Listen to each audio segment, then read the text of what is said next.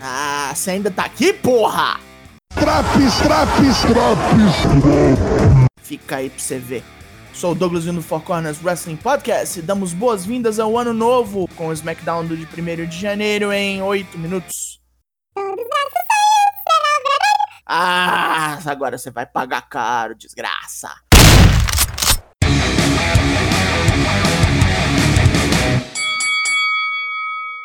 Temos um recap da cage match entre Roman Reigns e Kevin Owens da semana passada para abrir o programa. Roman Reigns desce ao ringue, então, acompanhado de Jay Uso e Paul Heyman para dar o pontapé inicial no novo ano. Depois de sorrir de maneira desconfortável, falar umas groselhas e enaltecer o primo, Kevin Owens corta o papo. Roman quer que ele vá embora imediatamente, porque todo o tempo que ele tinha para perder com o Gold Guerreiro acabou. Owens diz que Roman e sua família falharam, pois ele ainda está aqui, mesmo com todos os esforços. A vitória dele foi graças a outra pessoa. Owens diz também que não quer nada com Roman, afinal de contas. Ele quer acertar os ponteiros com Jay. E isso vai acontecer hoje à noite, não importa o que os oficiais pensem. Mais um recap acontece com a Lumberjack Match entre Big E e Sami Zayn. E ele vem ao ringside para o primeiro combate do ano. Luta 1: Big E vs King Corbin. Com Sami nos comentários e os Cavaleiros do Lobo Solitário à espreita, temos uma luta que não dura muito. Corbin começa batendo, cresce no vacilo do Big E e ganha vantagem.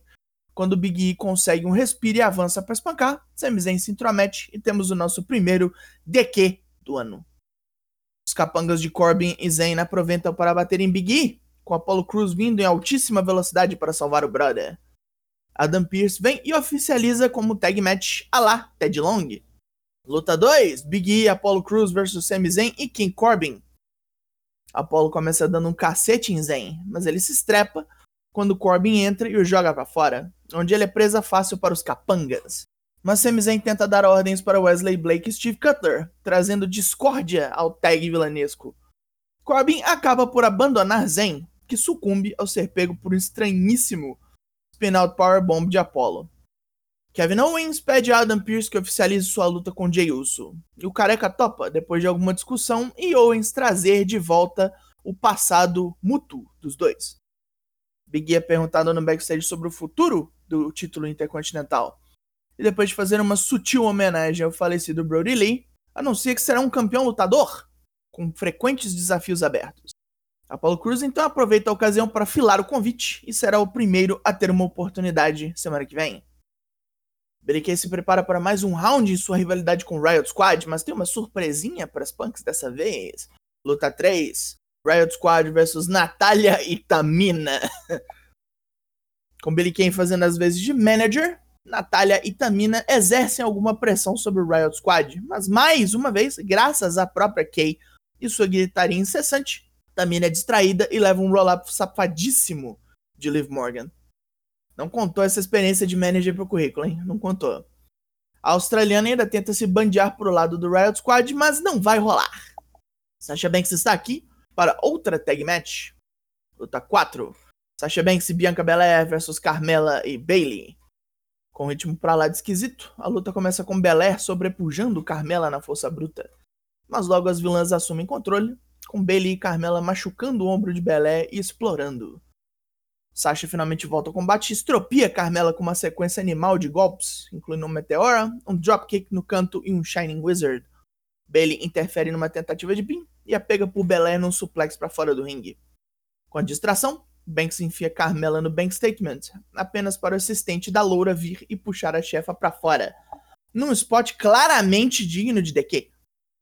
O assistente ainda faz acrobacias para distrair Sasha, e elas funcionam, dando a Carmela a chance de acertar seu Buster.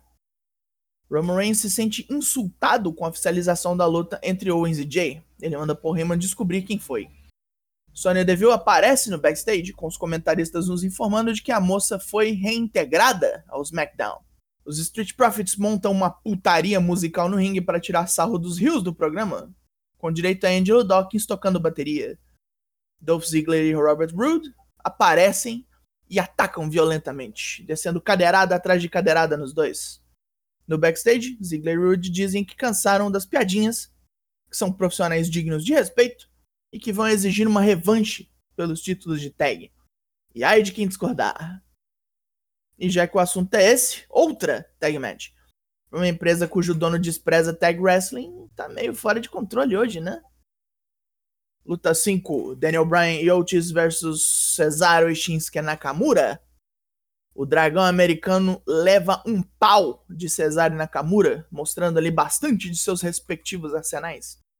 Otis finalmente entra e faz o seu showzinho de sempre, adicionando um discos lariat ao seu repertório e acerta um Caterpillar em Cesaro.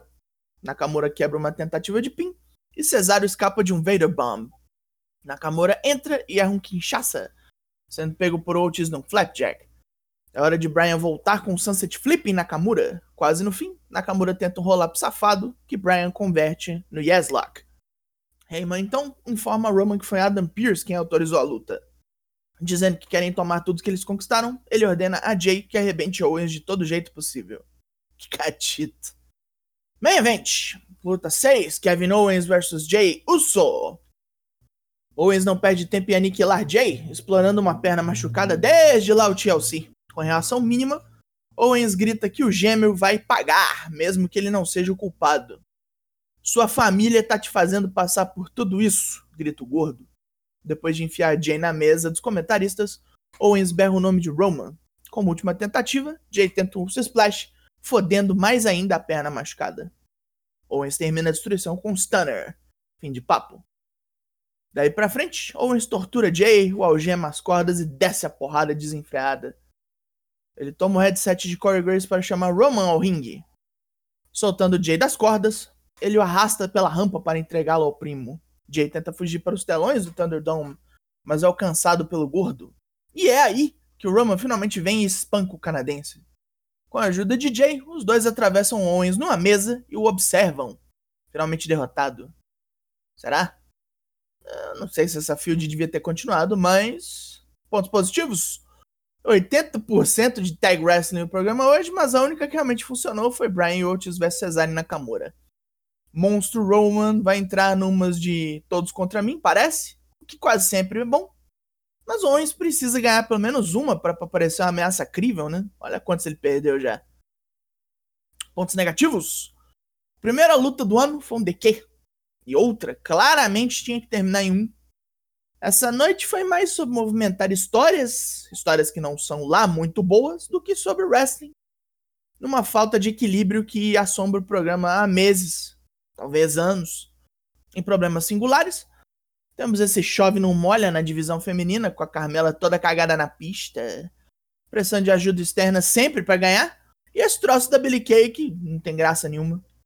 Ao menos passou rápido. Bom começo, bom final. O problema, como sempre, fica no miolo. O SmackDown dessa semana leva a nota 4 de 10. Fechamos esse Draps. Tem mais três Draps que você talvez não tenha ouvido, mas são do ano passado, mas vai que, né? Eu sou o Douglas Jung, nós somos o Four Corners Wrestling Podcast e eu volto semana que vem. Logo mais, tem mais.